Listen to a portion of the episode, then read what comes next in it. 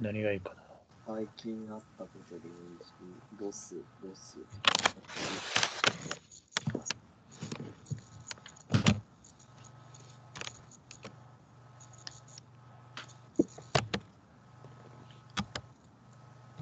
初めて、初めて聞いた？ラジオつったさん。ああ、初めてラジオ原体験みたいな。あります？あります？僕ラジオ？え。ー、一番最初にハマった番組？また、ああ。いけるか？なままた海がね。えなんだ？あでもそんなこと言うと多分アップスとかになるよね。えー、アップスなんだ。アップスになると聞いてたのが、一番最初でも、うん、でも10、10何年前だあれ？もう10、え ?16 年ぐらい前になる？もしかして。うん。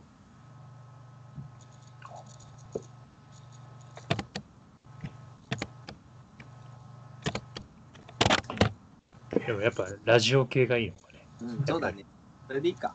一番最初にハマったラジオ番組で。本当に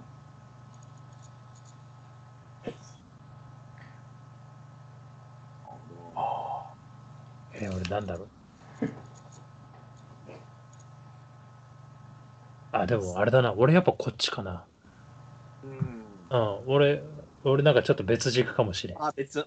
じゃあ、うんそうだね。うんじゃあ、始めていく？ようん。し。えー、はい。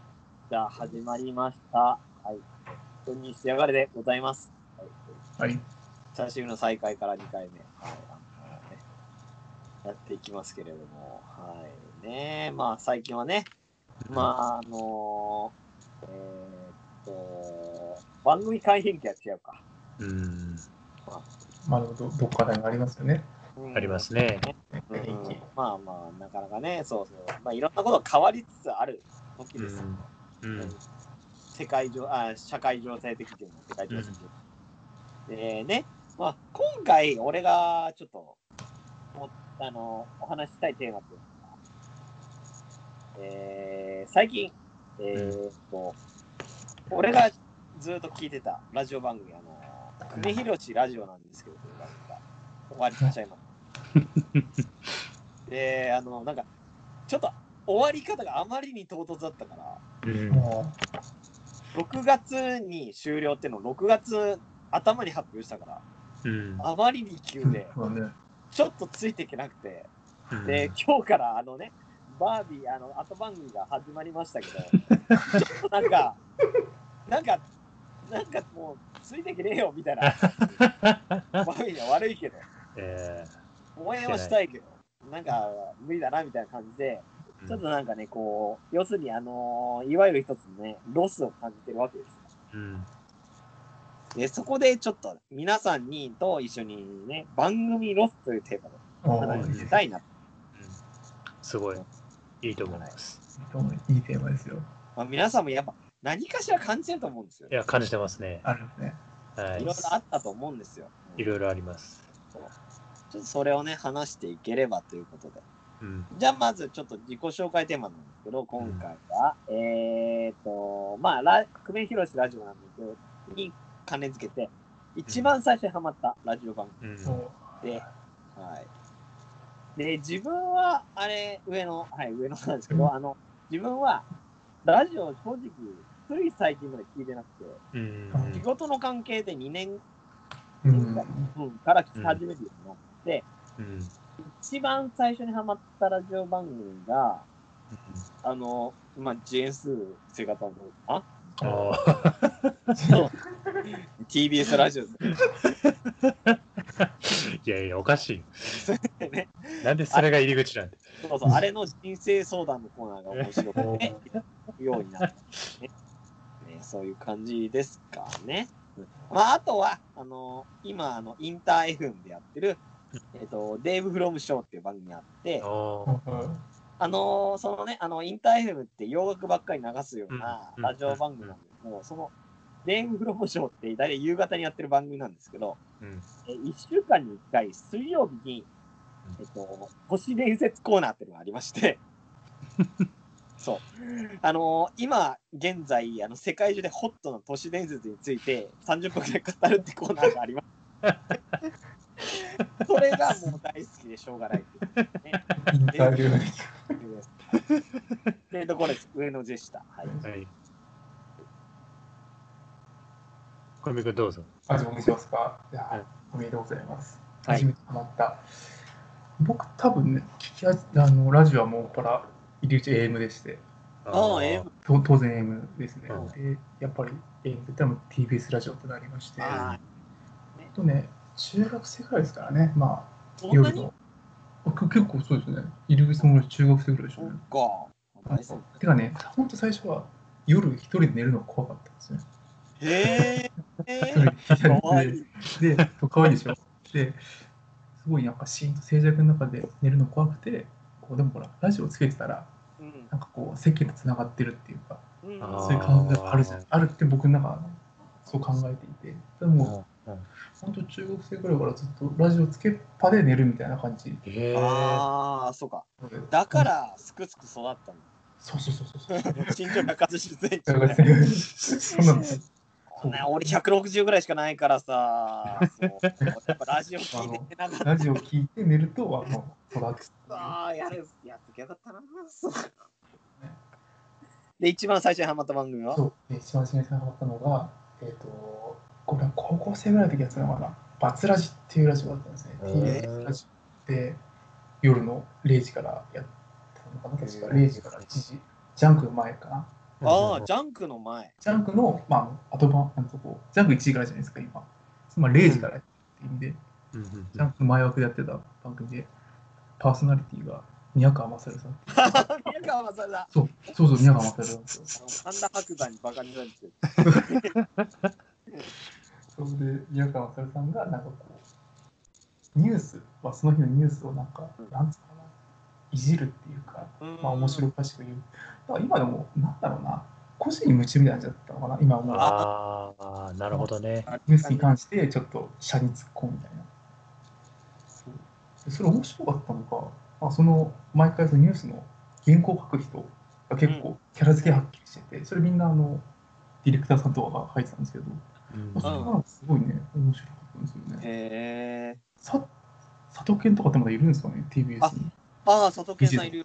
佐藤健さんうんとか、あの、ひなが、本当最初に言うんですよ。あこの、あこの書いた人は、誰ですみたいな。へえ。瀬能さんとか、とかね。ああ、い。はい、聞いたことあるけど。瀬野健さんだ。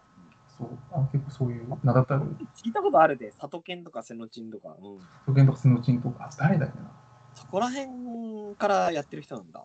そうそうそう。だそれ多分10年ぐらい前だよね。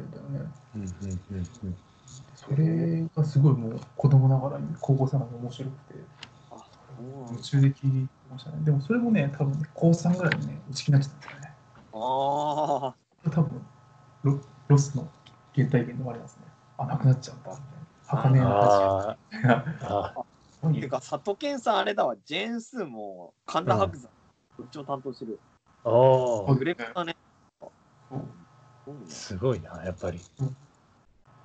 結構ね、そう、TBS ラジオのディレクターさんとか、うん AD さんとか、名前とかって結構わかるかもしれないですね。その時のつながりで、うんねという原体験でした。ありがとうございまあ、これか。あ俺、鈴木さん。俺ね、多分高校生ぐらいの時に、はい。えーははまったのが、やっぱ東京ポッド許可局が、要はまだ TBS に載ってない、時。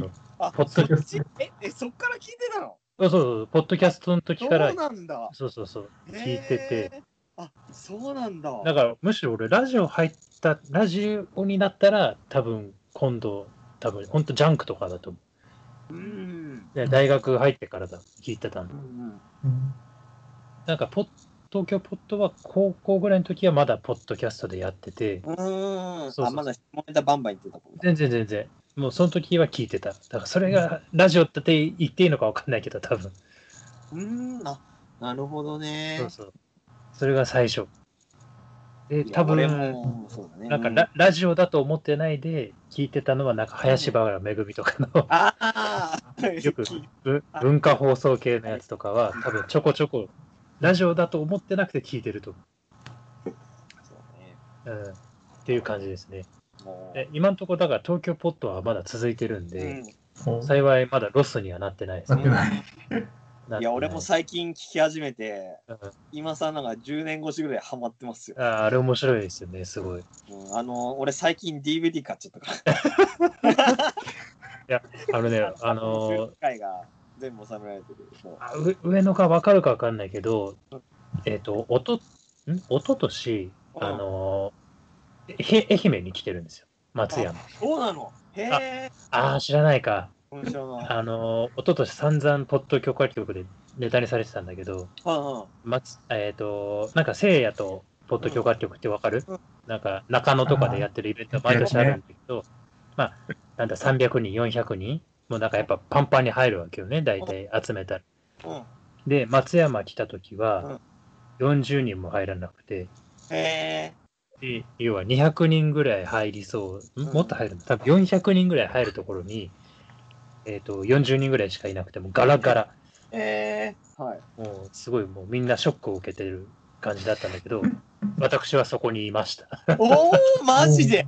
え、そうなんだ。そこで聞いてます。そうなんだ。あ多分上野が聞き始めたあたりはもうネタになってないんだけど、あー、そっか。多分ね、ちょうど一昨年ぐらいはもうだいぶ1年間ずっとネタにしてた。いや、いいね。いや、そんなそうそうそう伝説の場面にいたわけです。そういいね。すごい。だけは全然人が来なくてみたいな。なるほど。で、ま、もっと面白いのは、そもそも松山でネットしてないって。それは意味があったんですよね。やってて、やってねえんだから来るわけねえだろっていう。俺は東京から来たから聞聞けるけど、みたいな。っていう感じの、そのイベントがあって、はい。ああ、なるほどね。ひときわ思い入れはちょっとありますねうん、ポッドキャカ曲は。あるね。はいい。あの、ああ、なんか、あの、横にそれるけど、君が、あの、このね、ポッドに仕上がるやりたいって言ったときに、うん、やっぱり理想とする番組がねあ、そうそうそうそう。そうなんですよ。そうそうそうそう。そうなんですやっとよく分かってきたよ、それは。そうそうそう。あ、分かってきた？そう。あんな感じがいいのね。分かる。やっぱそうすごい。そうそうそう。いや、素晴らしい。やっと分かってる。